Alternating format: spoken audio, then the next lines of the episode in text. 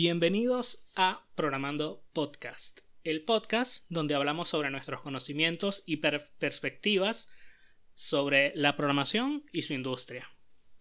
En este nuevo episodio vamos a estar hablando sobre Git. Git, esta herramienta de versionamiento que es probablemente la herramienta de versionamiento más popular del mundo, la que más se va a pedir, la que más vas a encontrar que te solicitan en las empresas, la que más deberías tener en cuenta a la hora de aprender, si, cuando quieres aprender una herramienta de versionamiento, aunque no es la única. ¿Y por qué vamos a hablar de este tema? Porque considero que conocemos Git de una manera muy superficial los que la conocen. Si estás estudiando, no sé, desconozco si hoy por hoy las universidades están enseñando sobre Git, calculo que no, pero te aseguro que si vas a programar o quieres programar, vas a usar Git. No importa si eres backend developer, no importa si eres frontend developer, no importa si eres mobile developer, no importa qué programes, vas a usar Git. Es una herramienta que necesitas usar, es una herramienta que necesitas aprender. Y por eso está en este episodio de hoy. Ahora, ¿qué es Git? Como ya dije, es una herramienta de, versionamiento, es un Version Control System o BSS.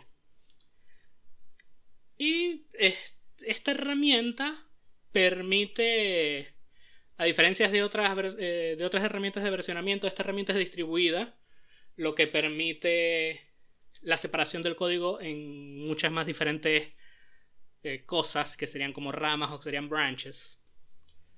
Pero eh, vamos a ver un poco más de lo que es Git. Git facilita el trabajo coordinado entre varios desarrolladores. Git también se usa para rastrear cambios en cualquier cantidad de archivos que tengas dentro de tu proyecto. Y Git tiene como objetivos principales la velocidad, la integridad de los datos, esto es muy importante, y el soporte para workflows distribuidos que no sean lineales.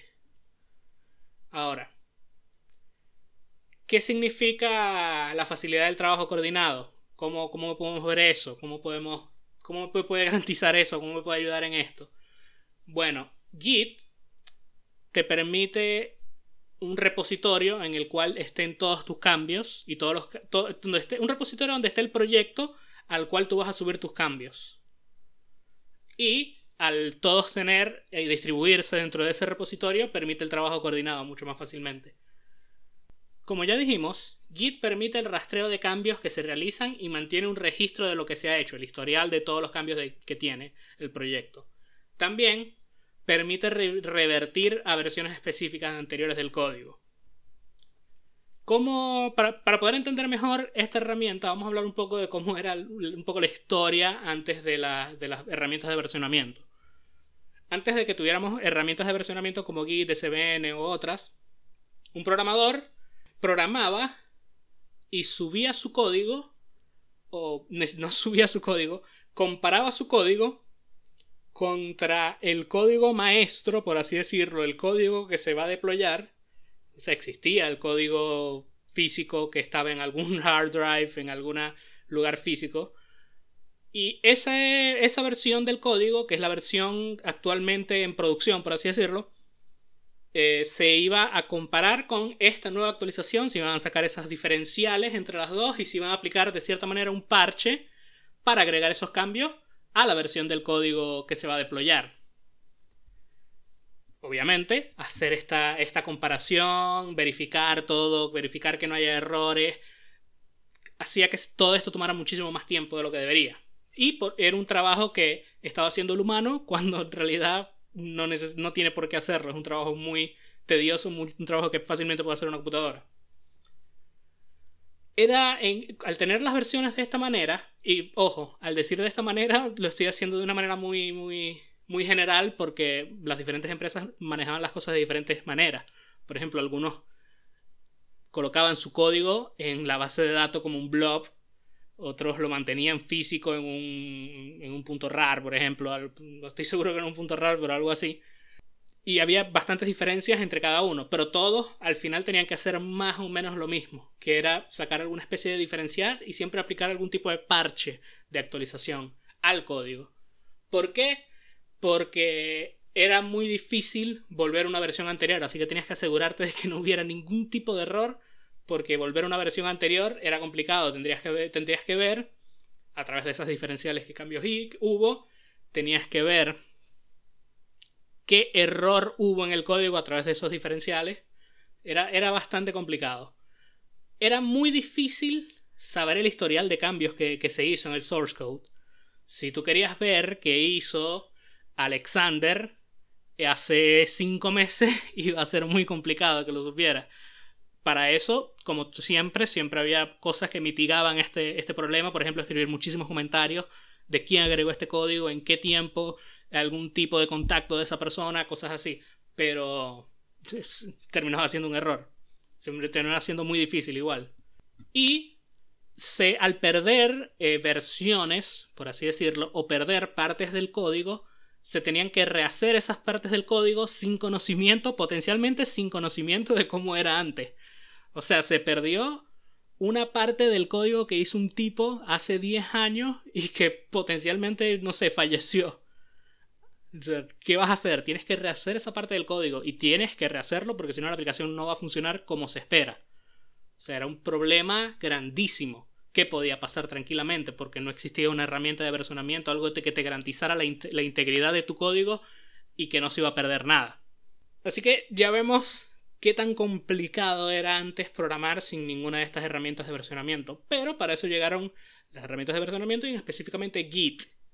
Que Git, como ya dijimos, simplifica bastante este proceso, todo este proceso engorroso que, vimos que hacían los programadores antes, que por suerte no nos toca ahora, o espero que no les toque, capaz, muy probablemente en alguna empresa aún se sigue trabajando sin herramienta de versionamiento por alguna u otra razón. Git simplifica este proceso de trabajar en un proyecto y trabajar más específicamente, trabajar con otros desarrolladores. Lo hace muchísimo más fácil y hace más fácil el colaborar en un proyecto. ¿Por qué? Porque cada persona tiene una versión del código y cada persona va trabajando, va trabajando individualmente en su versión del código y después, esa, y después se unen esas diferentes versiones del código que vamos creando nosotros en un repositorio y dentro de ese repositorio en un branch en específico. Git mantiene un registro del historial de cambios hechos en el, en el proyecto, pero un historial completo de todos los cambios. Tú puedes ver el proyecto desde su primera línea de código hasta la última línea de código que se agregó. Eso lo puedes ver en Git. ¿Por qué? Porque Git eh, enfuerza esta integridad de datos al, eh, aplicar criptografía o hashing dentro del código para saber la versión de cada, de cada vez que se comite algo, cada vez que se hace un commit, cada vez que se sube algo al repositorio. Git permite hacer algo que es muy importante y es una de las grandes cosas que tiene, que permite hacer un pull request. Que un pull request es una forma de preguntarle a alguien que verifique tus cambios y los una junto con otro branch, que lo una a otra, a otra, a otra parte del código. y últimamente, al ahorrar tanto tiempo, Git permite eh, muchos más rápidos releases de features. Ahora, features. Eh, vamos a explicar un poco más los features que tiene Git. Git, como ya dijimos, tiene un repositorio, que es un lugar donde está nuestro código. Este repositorio, este repositorio puede ser propietario de la empresa, puede ser público, como por ejemplo GitHub. GitHub es un repositorio donde tú puedes subir tu código gratuitamente, es público y permite que otras personas puedan ver tu código y comentarlo y es como una red social prácticamente, permite que le des like a, un proyecto, cosas así, o seguir un proyecto. Eh, Git permite y facilita mucho los trabajos open source, pero obviamente Git eh, GitHub no es el único. Eh, existe Bitbucket, existe GitLab, existen muchas herramientas, muchos repositorios de Git gratuitos en Internet, que generalmente te obligan a que tu, repositorio sea público, pero fuera de eso es gratis.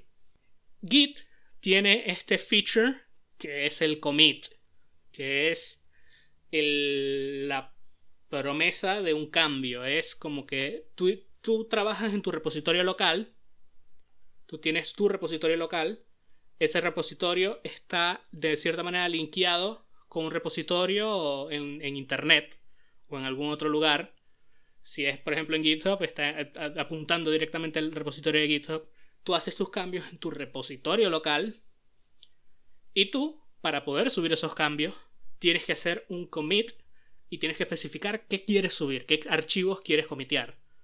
¿Por qué?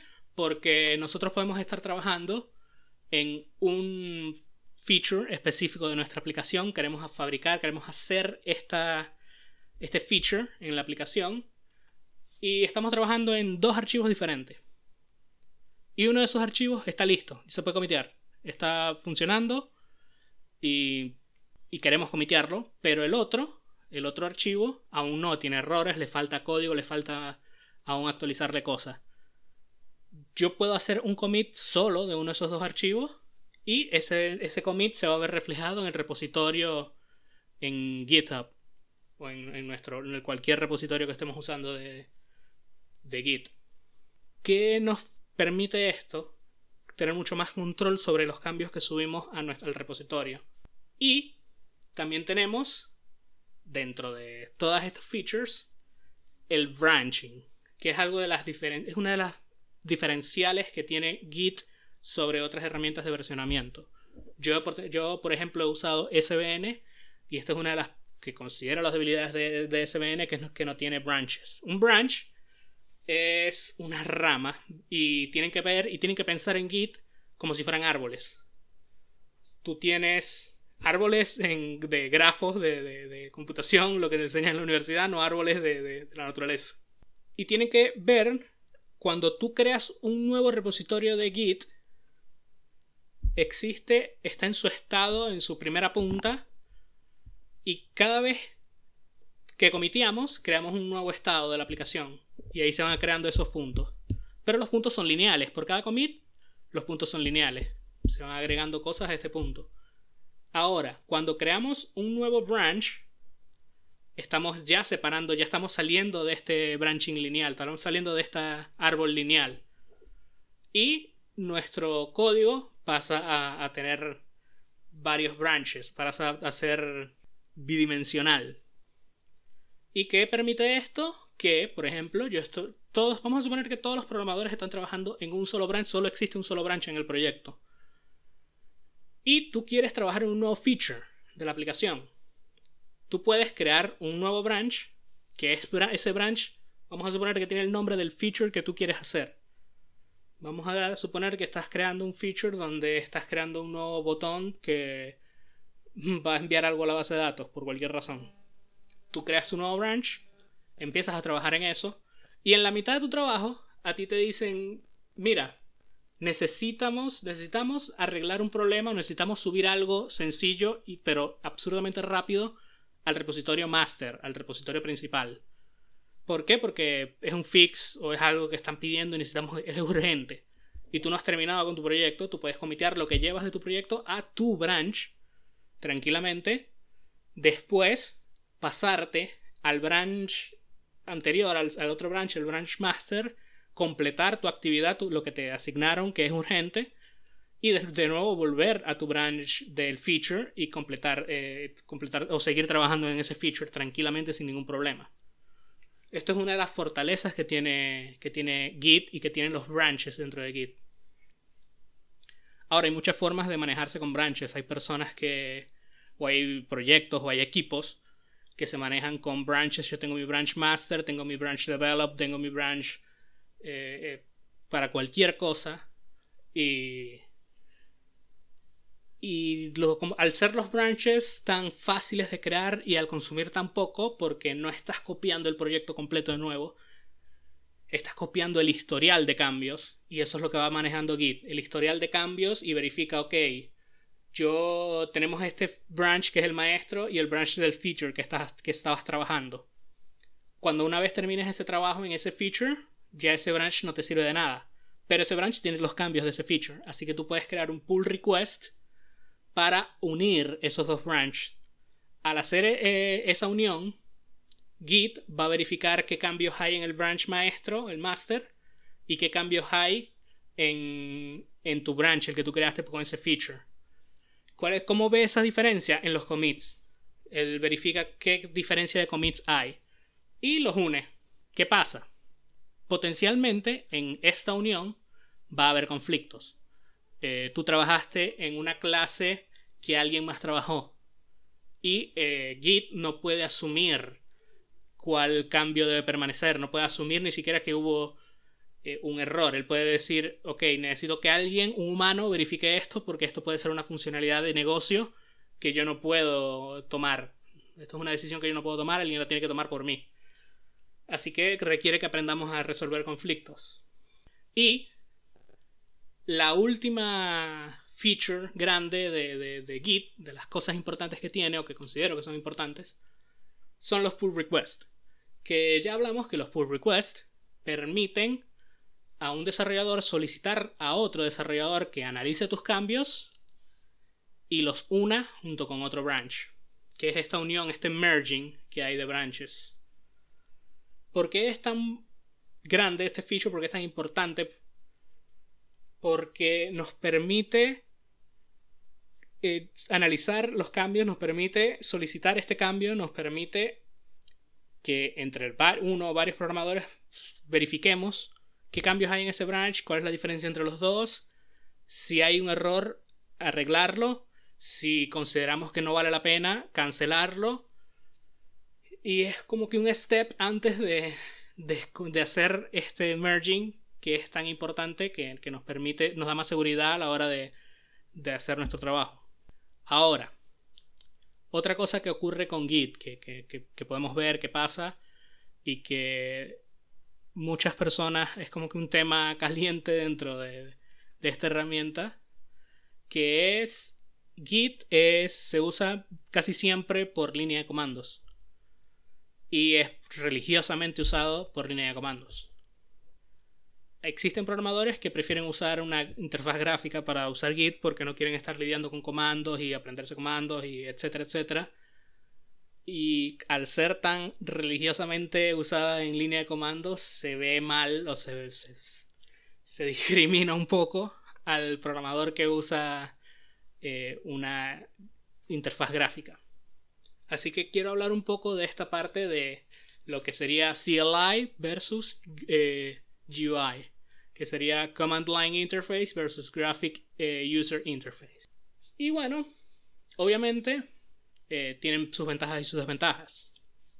Las ventajas de las Graphic User Interface vienen a ser, pues obviamente que es visual, que es gráfico, que puedes ver.